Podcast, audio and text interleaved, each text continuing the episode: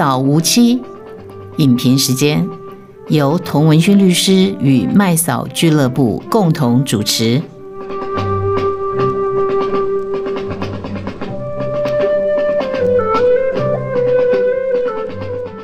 这是我们新的节目啊，童扫无期。我是童文勋，我是麦嫂，我是卢卡。好，请问你为什么叫麦嫂？因为曾经 Michael Jackson 来台湾的时候，我是他的翻译。嗯哼。然后后来他往生之后呢，我就说我是未亡人，所以呢，我从此又昵称叫麦嫂。而且其实你有一段影片是被放在他的纪录片里，被选妃，好选进去 Michael Jackson 的那个 啊，你跟他跳舞的那一段非常短，但是呃，我觉得非常珍贵哈。所以，因为我们是用 Podcast 的形式，我们再早一天，我们是用录影的方式，在节目里面啊。给大家看一看年轻的时候的麦嫂哈，所以你现在常常以这个 Michael Jackson 的这个未亡人自居是好，那个其实这个真是蛮好玩的，就真的是开玩笑了哈。那我其实觉得说，其实台湾最近有一个艺术家跟我讲，就是台湾呢，查某人查某人嘛用，台湾都会用，对哦，这可能就是在全世界是同样的道理。嗯嗯，那我们是三个女孩子嘛哈。然后卢卡，卢卡也是我们的学妹。卢卡要自我介绍一下。好，我是卢卡。那个卢卡这个名字是怎么来的呢？其实跟麦嫂一样，就是都是从音乐圈来的这样子。嗯、呃，因为呃，在我们那个年代，就是有一个呃歌手叫做苏珊菲嘎，那他的成名曲就是叫卢卡。嗯、那卢卡其实是一个，嗯，他其实只是看到他街坊邻居的小孩。他会有一个灵感，那那个小孩就是都没有跟人家玩，但他就编了一个故事，就是说，哎，这个小孩可能在家里就是被家暴或什么的，对，所以他就把它写成一首歌唱出来，这样子。嗯、OK，好，那今天我们三个这个查某人啦用台湾就用哈，我觉得我不太用，因为我我跟着两位去看了一个电影，我头一次看电影看了十五分钟之后，我想要夺门而出，我真的想要逃走。我看不下去，好，这就是最近被频繁讨论这个无声的这个电影哈。那我们请这个麦嫂来给我们介绍一下这个电影的背景在讲什么，导演跟演员各有什么特色？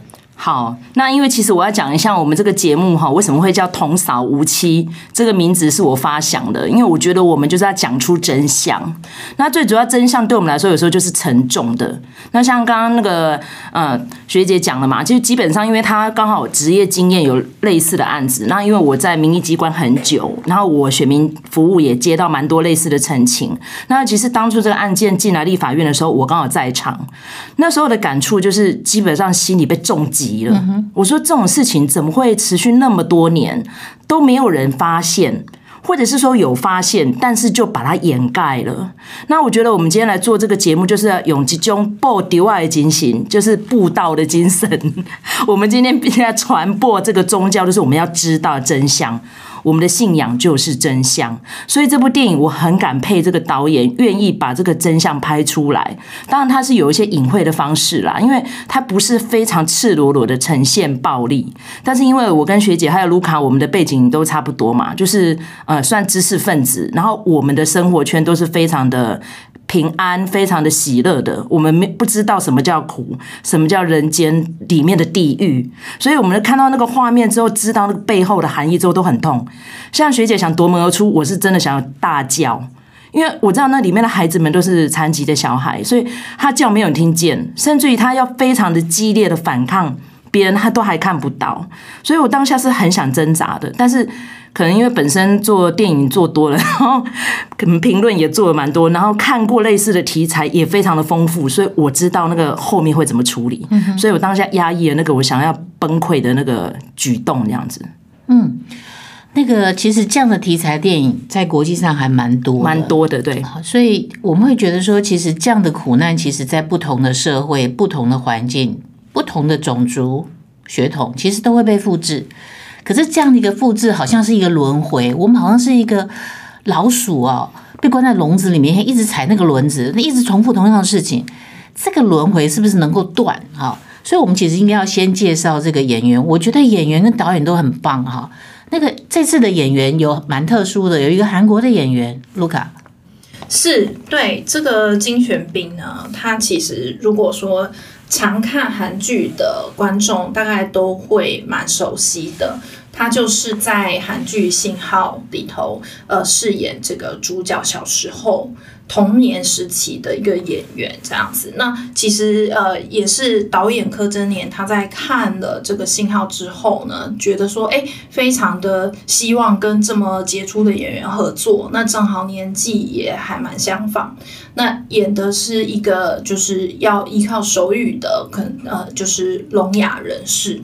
所以，呃，就透过这个经纪公司的联络，就找到了这个金玄彬这个演员。那这次也入围了那个呃呃那个呃金马奖最佳男配角。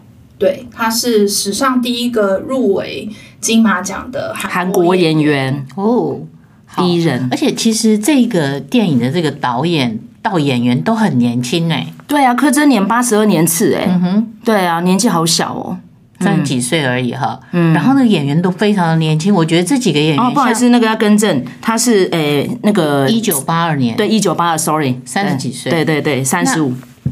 金玄彬也很年轻，十六岁而已。那个女女主角啊，她被提名最佳新演员陈妍霏也非常的年轻，嗯，我看她也是十几岁的年龄，嗯。陈妍霏十八岁，好像对，非常放得开哈。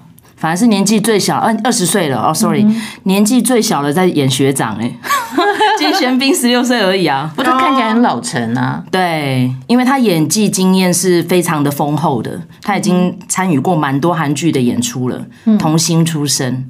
好，那我们其实要还是要介绍一下这个《无声》这个电影到底在说什么，它整个背景在说什么。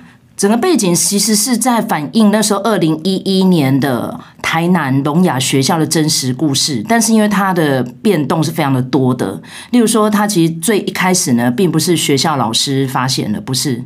是家长发现的，然后家长发现之后，发现其实联络部一直都有写，因为他们住校嘛，老师都没有任何的作为。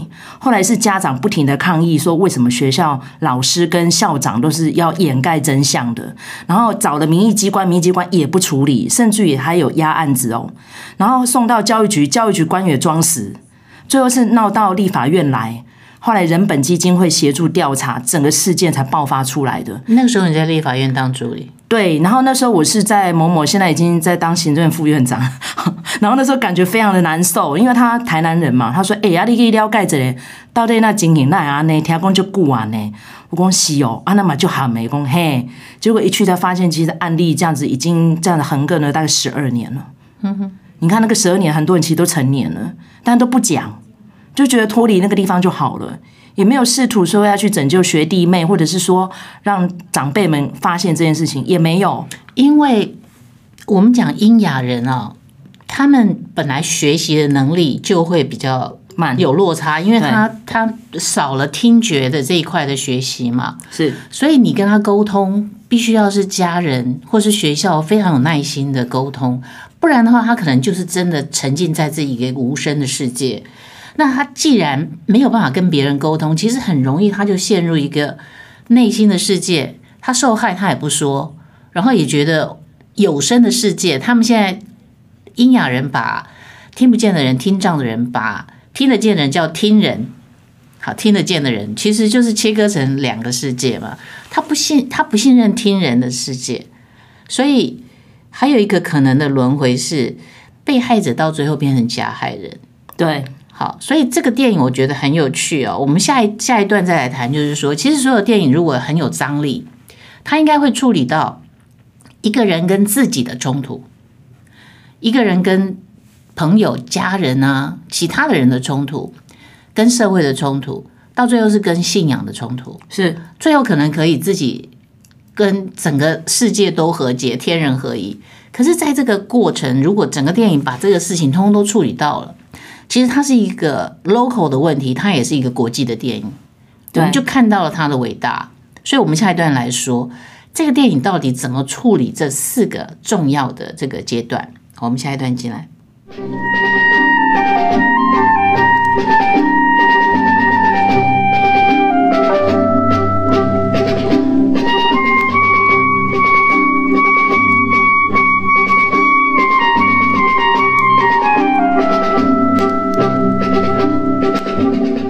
刚才有介绍这个呃主要的主角是，那他总共提名了几项金马奖的这个呃奖项呢？八项，八项，好厉害。嗯哼，对，最佳新导演柯贞年。那因为柯贞年他上次的作品其实是电视剧，所以他在金马真的是新人啦。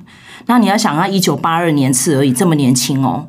她算是新导演里面算是诶、欸、年纪排在中段的，然后她又是唯一的女导演的样子。好，然后男配角奖就刚刚提到的金玄彬，新演员就是陈妍霏，这次演最主要受害的女孩子这位哈，表现得非常的好。我觉得她长得有点像王彤哎、欸，就是那个大眼睛娃娃脸这个样子。原著剧本就是柯贞年跟他的长期伙伴林品君，美术设计是李天觉、刘怡如，这是他的班底哦。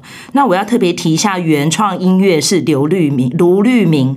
那卢律明呢，很特别的是，他在返校的时候就已经拿到一个奖了，是拿到主题曲奖。今年呢，他的作品很多哦，有《消失情人节》跟《无声》，好，这两个是非常主要的作品，都提名了好多金马。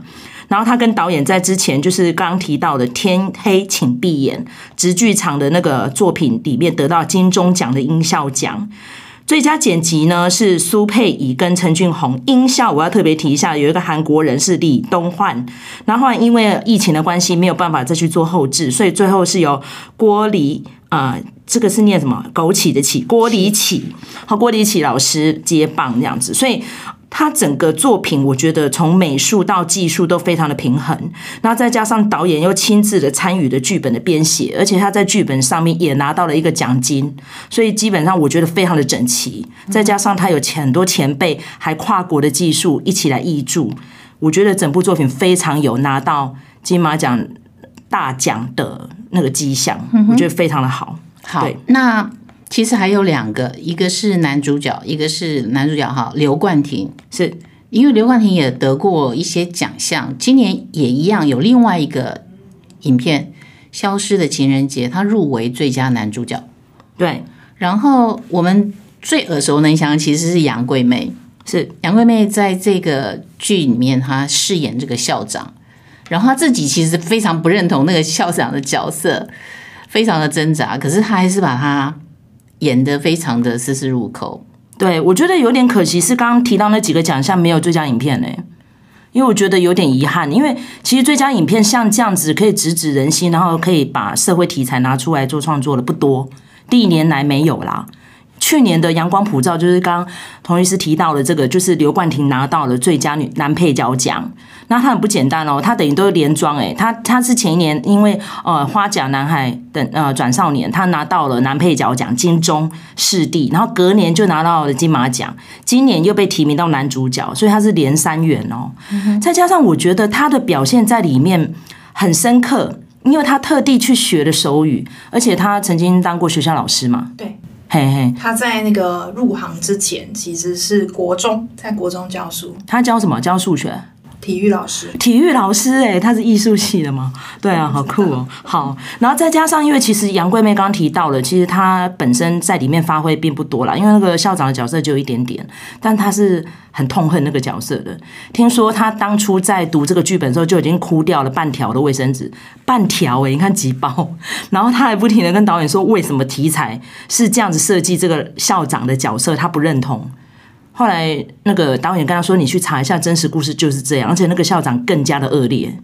你这个校长顶多就是不作为，现实生活那个校长甚至于还有帮助加害者去和解。我讲的和解其实是乡民用语啦，就说那你就娶她嘛，你娶她，人家就不会告你了。那校长是第一个这样做发言的人哦，非常的乡愿，而且那不止到乡愿，那是到可恨。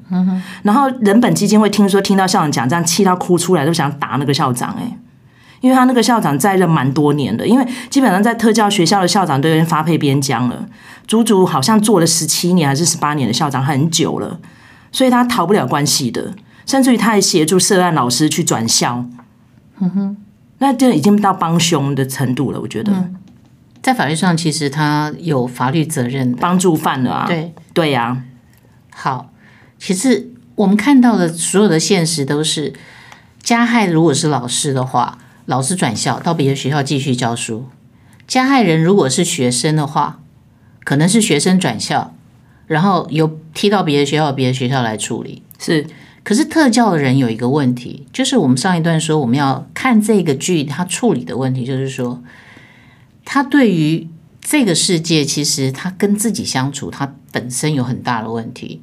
比如说，他明明在学校里面受到了伤害，被霸凌、被性侵，那不分男女都有。可是为什么他们最后还是决定要回到学校？就像有一些被害人，他最后好像还是跟加害人。和平相处了，对啊，所以这个问题是，我觉得在英雅的问题上面特别让人难受，因为他们其实剧里面有处理，就是说他每个人都戴了耳机，现在其实有耳机的技术哦，骨传导，他可以听到外界的声音，他可能没有办法辨识那是什么，可是他自己至少知道说，诶，那是车子，可能有人要靠近他，他要闪躲，是。这个可是他没有办法辨识声音啦，所以他还是需要透过手语才有办法跟跟别人沟通。那可是他们对于外在的世界，以及有时候起了摩擦，因为他没有听到声音，所以撞到啊，或者是说有人因为撞到他，所以可能鸡蛋都碎了满地啦，会起冲突。他们会对对于外在的世界以及其他人对他们的善意是怀疑的，他们甚至一直怀疑说别人。就是听人对他们来说是歧视他们的，看不起他们的，所以他们其实受到迫害，在学校受到迫害，他仍然要回到学校去。对，他其实没有多少地方可以去，这是他们跟自己的冲突。我觉得这件事情呢，哦，应该说是华人社会里面有这样子的陈科，就认为说生这样的孩子可能就是出来不修好样啦。然后把呃，可能可能就是西多啦，我这拍歹机啦，报应啦，就是宗教会有这样轮回，你知道吗？那种感觉真的觉得很悲伤哎。甚至于像我们家族就有一个小孩，他就是比较智能不足的，然后就会有一些蛮机车的那种长辈没有受什么教育，就骂那个媳妇啊。说你你把这些拍进出来，这些家庭啊喏，所以他其实导演有一些隐晦讲到，就是可能爸爸就不关心这个孩子，嗯、隔代教养变成是阿公阿妈，嗯、那甚至于呢，可能在当地的邻里就会去欺负那个小孩，就公开是背包的哦，你就徛在路中，海湾米给他派去，不要让他背，就是不会去体谅。其实家里有这样的孩子，就变成这样的小孩，可能比较可怜一点，就是会沦落到街头，可能会去卖淫贩毒。然后运气好一点，可能会被国外人士收养。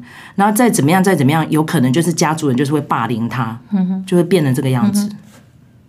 好，那所以他们在自己的就说安身立命的这一块，本来学习就比较困难了，是再加上整个环境没有配合。所以其实他们最后可能还是选择，就有点像怎么说呢？斯德哥尔摩症候群吗？对啊，他最后还是要选择跟迫害他的人在一起，希望跟他们做朋友，甚至我们不能剧透哈，那个真正的加害人可能到最后溯源是老师，是好，可是这个老师你如果。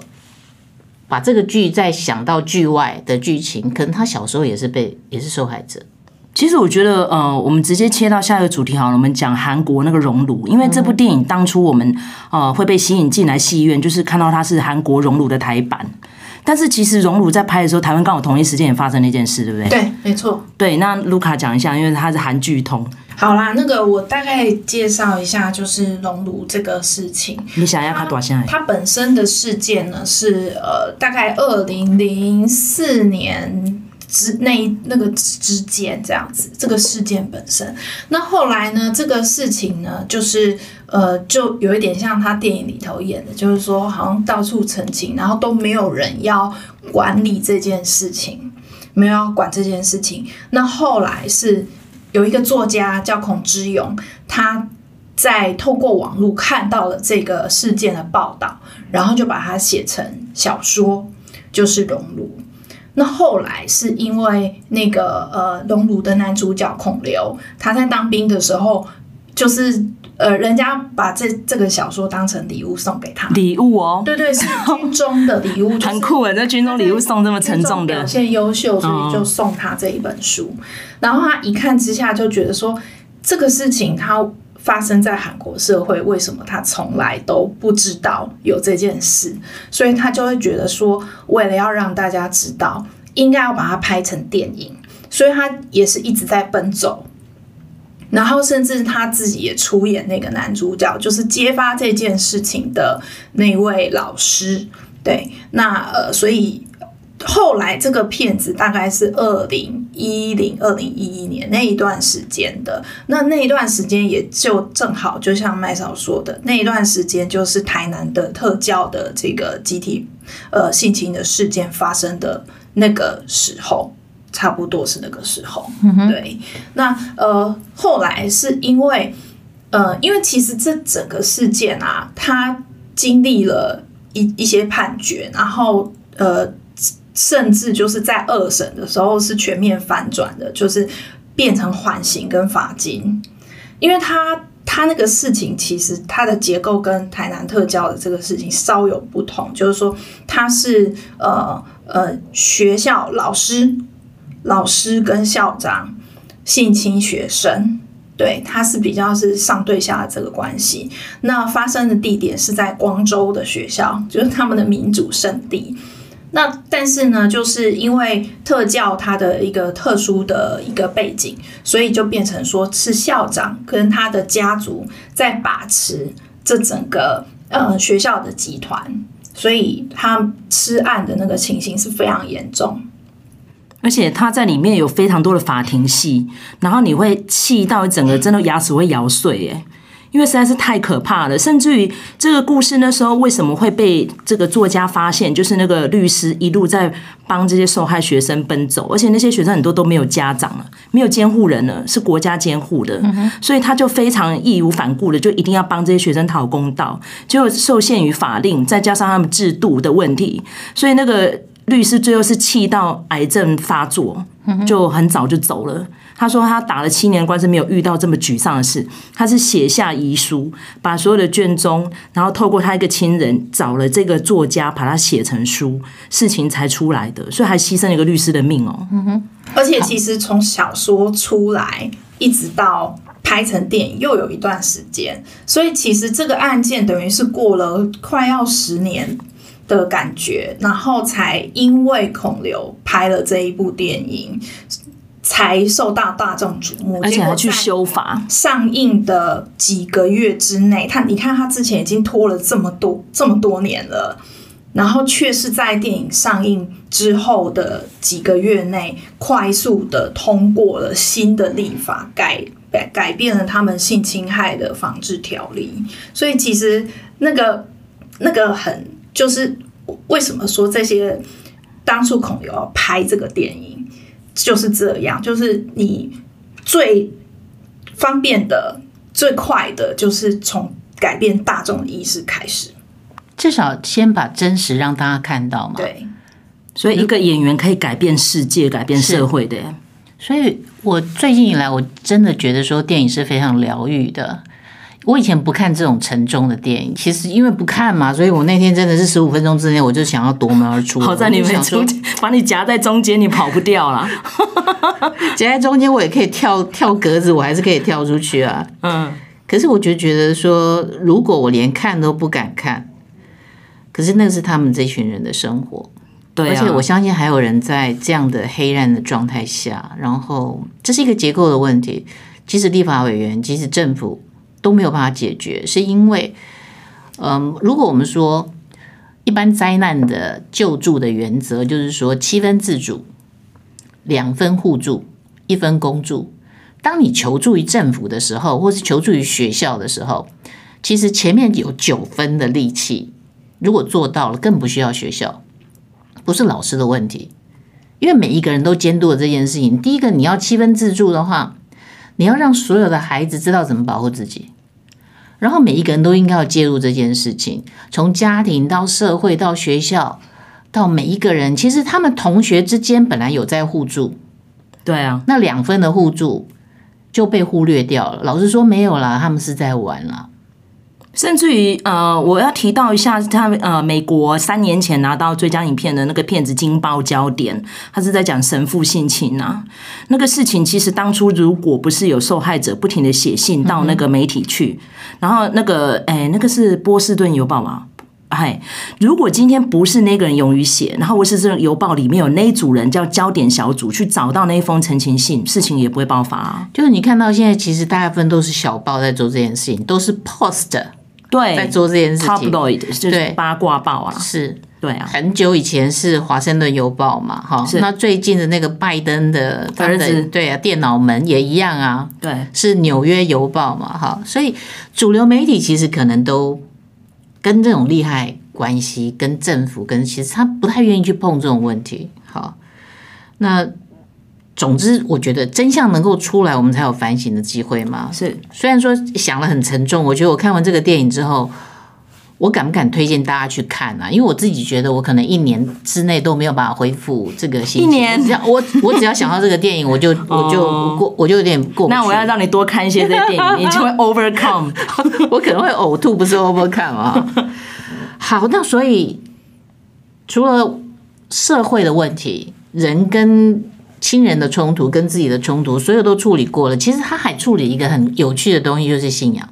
哦，对啊，这个电影。跟你们看韩国电影有什么不一样的地方？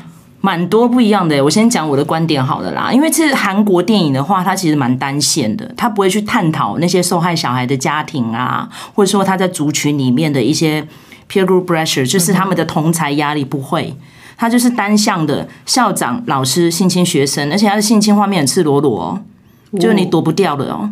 不像我们这部真的会想跑掉，哦，真的会，你会受不了，你可能会切断多遍。但无声基本上是比较隐晦的，它是用算是哎很讽刺的角度来拍，所以我说它很像日本另外一个导演叫中岛哲也，他就是连那个下雨都好浪漫哦，慢慢的下，然后有孩童嬉笑的声音。但是你把这种侵害的案件，你把它拍的太美，你会觉得说还蛮能接受的，恐怕也也有点嗯小问题。他是 cynical，因为其实那个导演很喜欢处理这种就是暴力，但是他用唯美的方式呈现出。出来，那甚至于他还会有很漂亮的构图，甚至于呢，连那个男女主角在泳池边，你就会觉得像在谈恋爱，但其实不是，是两个受害人在相濡以沫。所以我觉得这个导演应该有在施法。这个中岛哲也，这个很有名的日本导演。甚至于呢，我觉得在韩国人处理事情的时候，他是不拐弯抹角的，单刀直入的直接切进去。这个可能卢卡来讲比较贴切。好，那我们第三段来处理这个问题。好啊，没问题。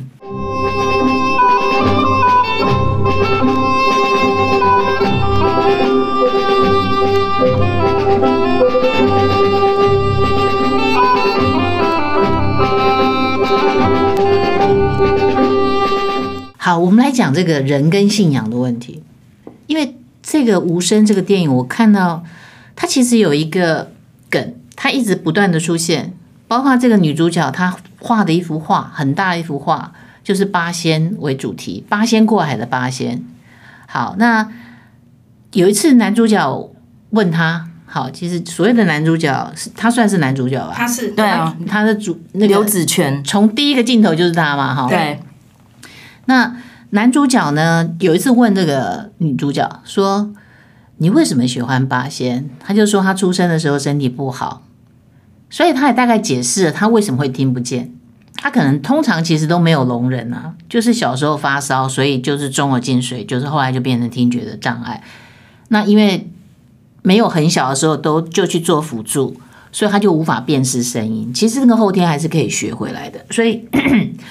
大概是解释了他怎么会变成龙，然后他说阿阿公阿妈就带他去，然后拜八仙为呃变成是可以这样了哈，这样子是弃子，其实这个是台湾的传统，所以他在被害的那个过程中，他会看到那个何仙姑。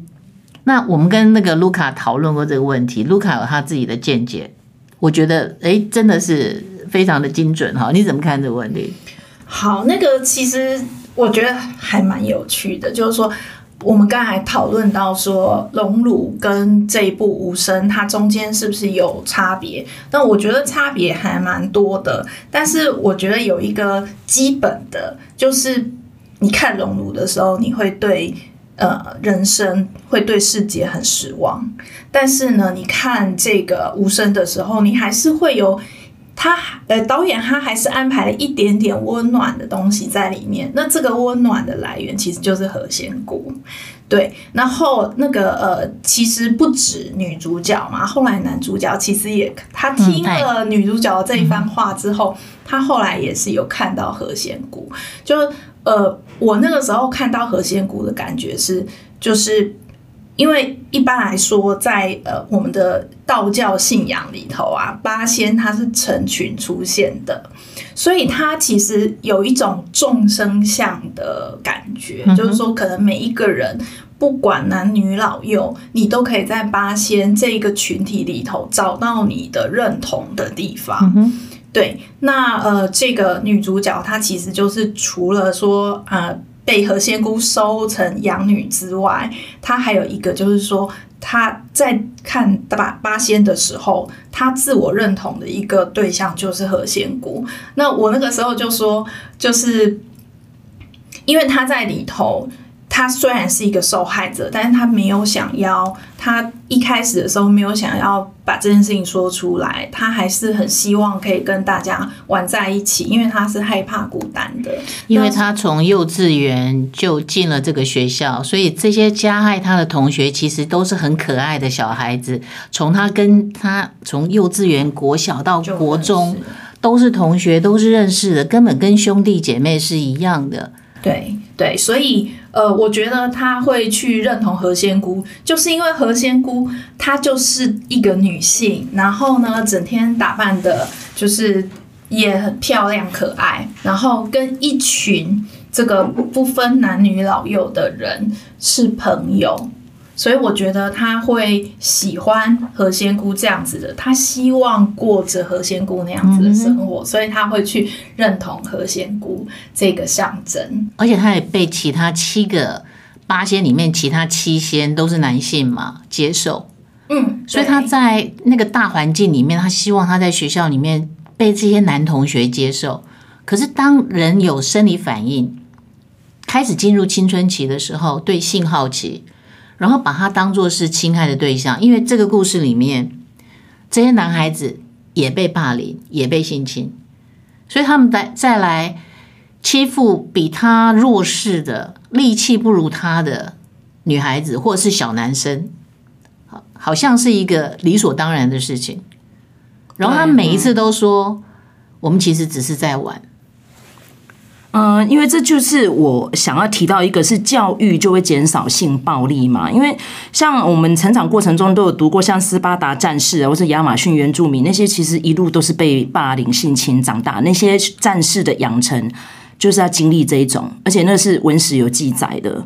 然后再加上，其实已经进入到比较文明的时候，像十六、十七世纪，还是有很多对女性的贬义，认为说啊，你就不能单独继承遗产呐，你必须要找个人嫁啦。嗯、所以才会有非常多的文学创作，像欧兰朵，大家都知道欧兰朵的作者是谁？伍尔夫嘛，她就是受雇于这样子的窠臼，所以她其实是个女同志，就变得要去找个丈夫。她后来这最后是自残嘛。那我觉得，其实在这这部电影里面，我可以看得到。说，就算有了教育又如何？施暴者永远都在，甚至于可能施暴你的人就是老师诶、那种感觉真的会让你非常的痛楚。然后就想说，那到底我们的体制是发生什么样的问题，会让这些老师都没有得到应有的教训？甚至于呢，后来我们那个案件就是监察院弹劾，就这样而已，有没有用刑责追究？没有诶、到现在是真的还没有。嗯哼，所以这是该怎么解决啊？甚至于我们讲韩国，韩国也是文明社会啊。施暴者就是校长啊，所以我觉得今天我们这个节目算是一个警钟啦，就是借我们这样节目，大家可以去想想看，你生活中还有多少你觉得不公不义的事情？我觉得我们就是要站出来讲，甚至于就是要反映，不应该姑息他了。对，应该要有吹哨者。对，就是要。好，那这个社会现象哈，古今中外有很多的这样的，比如说性暴力啊，或者是说，呃。我们不是说，其实实体案件里面常常会有这样的问题，就是说，好，那你就跟加害者结婚好了。这个不是以前的事情诶，我们今天看这个剧，它处理了好像是十年前的实际的案例，或者说我们讲韩国的这个影片，哈，那个熔炉，它处理也是十几年前的事情。可是我说啊，我自己在职业的过程中。就有遇到这样的事情，然后你听了也是全身那个寒毛直立啊！就是在嗯桃园那边有一个学校，那性平会的老师是我大学同学，学法律的。那有一天我们跟几个同学聚餐嘛，那他非常的沉重，说他现在遇到这样的事情，因为他毕业之后没有去考试啊，他没有去当老师，他他去当老师。好，然后他是学校的这个性平委员会的成员嘛。那突然有一天，他发现说学校一个女生，好国二的女生，那跟这个剧里面真几乎几乎是一模一样。阿公阿嬷可以干嘛点？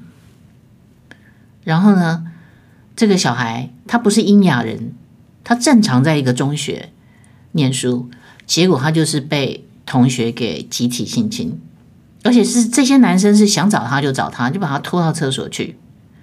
那后来被这个这个老师发现了，就开始要去告诉学校性平委员，就是说我们要开性平会，然后校长、训导主任施压他，说这女孩子是自愿的，而且你如果把这些男男生都告进这个呃警察局的话，他们的未来都毁了，然后这个女孩子未来也毁了，所以。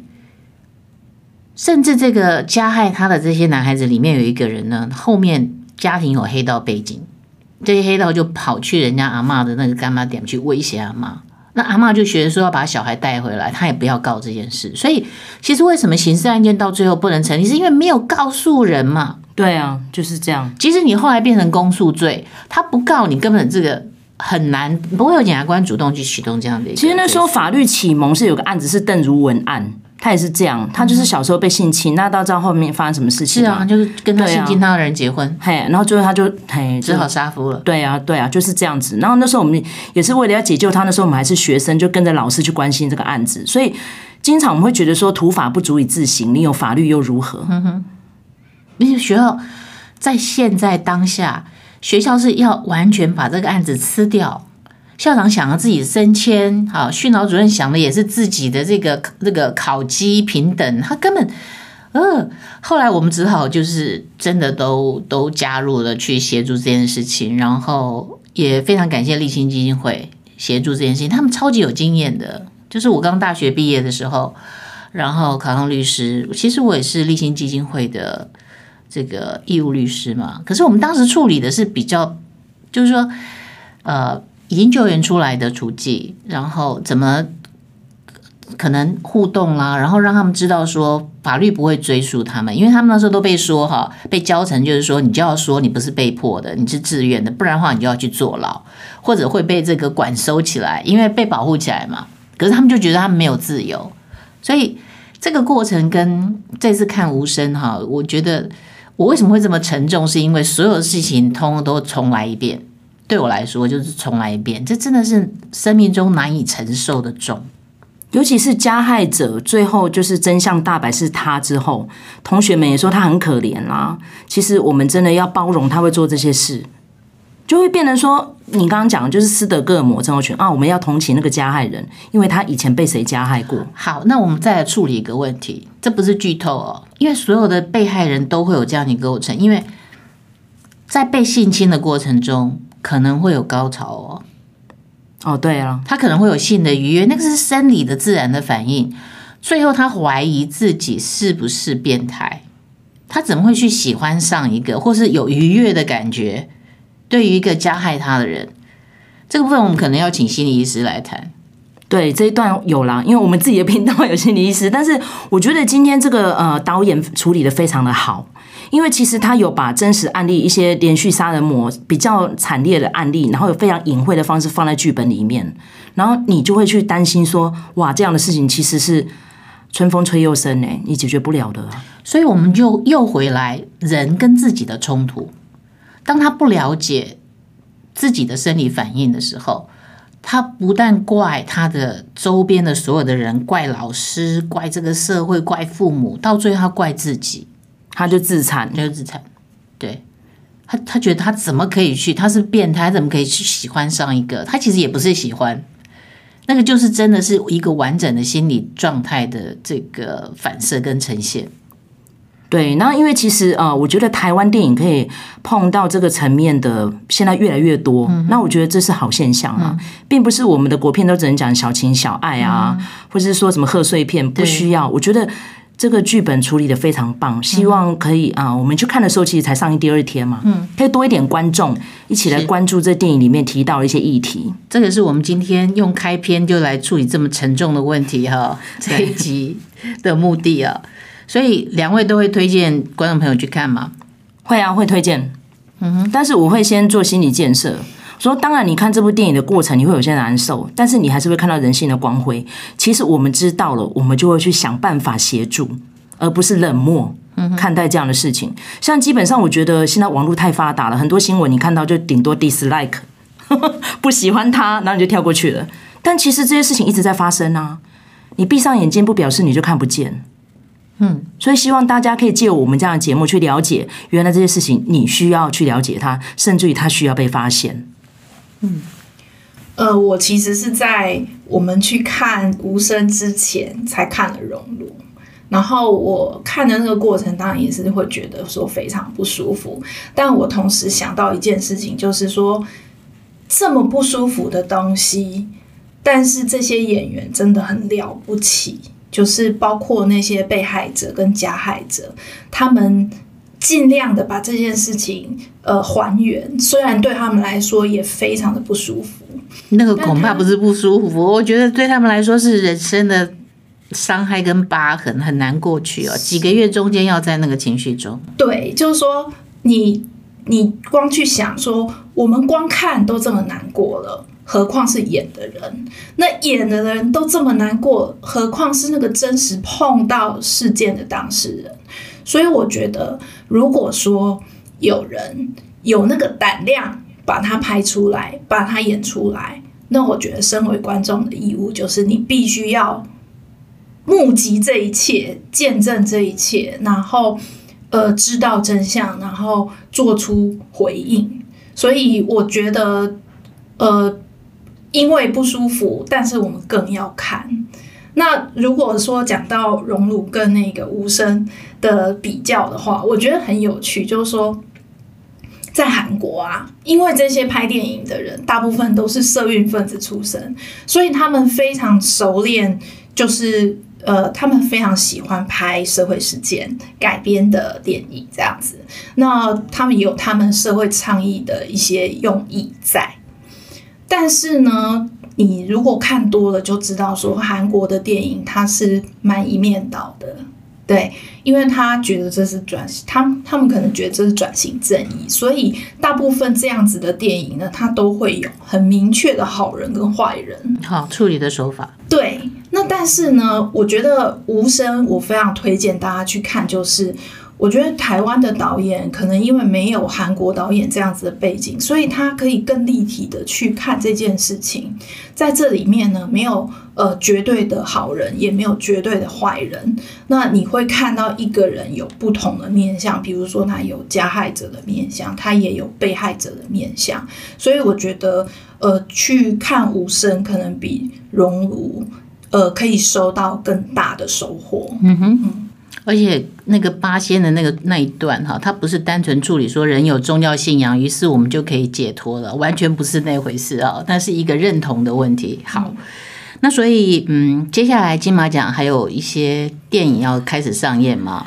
那个对，麦嫂跟我们推荐其他的电影。好，那因为接下来还要上映的，就是我们很期待的，就是叫《孤味》。那我会去看哦，那个很棒。照片我觉得片花真的很棒，对，尤其是里面的演员都好强，里面其实加起来都好几座奖项了哈。那尤其是我们很看好陈淑芳阿姨啦，我很希望说她在这次孤味可以拿到女主角奖，她都八十一岁了耶。那因为这次她被提名两个嘛，一个是女配角《亲爱的房客》，一个就是女主角的这个孤味。那再来的话就是呃，同学麦纳斯，那因为那个导演黄信尧是我跟卢卡之前曾经认识的一个朋友，那非常有才华。那他之前的大佛普拉斯。呢，就已经让我们很惊艳了。他也代表台湾去参赛奥斯卡外语片哦。